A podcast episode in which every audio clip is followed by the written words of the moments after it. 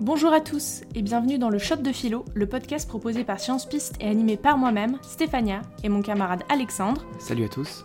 On est là pour vous faire réviser le bac de philo en traitant une des notions de programme en 5 minutes chrono. C'est parti Aujourd'hui, nous allons traiter le thème du langage. Tous les ans, à la fin du bac, les examinateurs se rendent compte qu'une partie des copies a été rédigée en breton ou alors en basque, au lieu du français et cela pour revendiquer leur région d'origine. Mais que faire de ces copies? Faut-il les corriger? Nous verrons que le langage, au-delà d'exprimer des idées, peut aussi être un outil politique. Mais revenons aux bases. Le langage, c'est un ensemble de signes et de mots qui ont pour but de délivrer un message. Il sert principalement à exprimer nos idées et nos pensées. Les principales tensions que vous devrez donc explorer au bac sur ce sujet concernent donc les liens entre pensée et langage. Peut-on penser sans langage? L'expression des pensées est-elle l'unique but du langage? Premièrement, on pourrait se dire que penser et parler, ce sont deux choses indépendantes. Le langage et la pensée sont alors deux choses distinctes. En effet, on pense, puis on dit quelque chose. C'est la thèse de Bergson. Pour lui, les mots sont comme des boîtes dans lesquelles on veut ranger nos pensées complexes. Et les mots ne font qu'essayer d'exprimer la complexité de notre pensée. Donc si je te suis bien, on pourrait prendre l'exemple des sentiments amoureux. Si je te dis je t'aime, c'est un mot euh, en fait un peu général qui finalement n'exprime pas la finesse et la précision de ma pensée et de mes sentiments. Exactement. Et nous pouvons rapprocher cette thèse de la théorie nominaliste. Cette école philosophique sépare le signifié et le signifiant. Le signifié, c'est ce qui est désigné, l'objet sur lequel je m'assois actuellement. Et le signifiant, c'est le mot que j'emploie pour le caractériser, la chaise. En gros, pour les nominalistes, les mots sont inventés de manière arbitraire, ils ne renvoient à rien spécifiquement.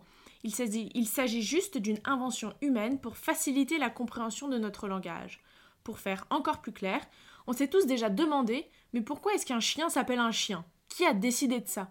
Eh bien, les nominalistes pensent que ce sont les hommes, sans fondement clair, qui ont inventé leur langage. Jacques Lacan, psychanalyste héritier de Freud, dira Le mot chien n'aboie pas. Pour faire le lien avec Bergson, les nominalistes voient le langage comme un simple outil de communication. Ok, mais est-ce que ce n'est pas un peu de la mauvaise foi que de dire que si on a du mal à s'exprimer, c'est de la faute des mots et pas de la nôtre? C'est justement la critique de Boileau. Il énonce que ce qui se conçoit bien s'énonce clairement. En gros, selon lui, lorsque nous avons très clairement une idée en tête, nous pouvons l'expliquer très clairement aux autres. Pas d'excuse. Hegel partage son analyse en disant On ne peut penser sans les mots.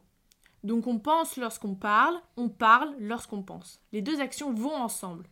Nous pouvons rapprocher cette thèse de la théorie essentialiste, qui énonce, contrairement à la théorie nominaliste, que les mots ont par essence un sens. Chaque objet renverrait ainsi à une idée. Je vois, mais pour le moment, le langage, on l'a uniquement mis en lien avec la pensée. Est-ce qu'on ne pourrait pas aller plus loin et reconnaître un rôle au langage qui ne se limiterait pas euh, simplement qu'à désigner les choses? En tout cas, c'est ce que nous propose la théorie de Wittgenstein, un philosophe qui fait le lien entre langage et éthique. Pour reprendre notre exemple du début du podcast, le fait que des bacheliers utilisent une langue qui n'est pas le français pour composer au bac, c'est très politique. Le langage permet dans ce cas de marquer une appartenance régionale. Au bac, vous pouvez aussi évidemment citer l'œuvre de George Orwell, 1984, qui est une dystopie, c'est-à-dire un récit de fiction qui décrit un monde sombre dans lequel un régime totalitaire met en place une nouvelle langue, la novlangue, qui a pour but de diminuer continuellement le nombre de mots pour restreindre le champ de pensée. Avec de moins en moins de mots, la population ne peut plus penser la contestation. Les gens sont plus facilement manipulables. Gardez toujours en tête que les mots que vous employez ont une portée politique. Ok. Donc si le langage et pensée peuvent être compris comme deux choses distinctes, l'un vient après l'autre. Ça, c'est Bergson et le nominalisme. Cependant, on ne peut pas penser sans les mots. Pensée et langage sont donc indissociables. Ça, c'est Boileau et Hegel. Dès lors, nous pouvons concevoir le langage comme n'étant pas seulement un outil d'expression de la pensée, mais comme un outil politique. Ça, c'est Wittgenstein et Orwell.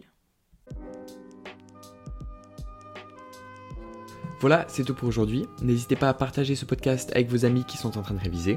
N'oubliez pas de faire un tour sur notre Instagram @sciencepiste pour enregistrer la mini fiche de synthèse associée à ce podcast et à vous abonner.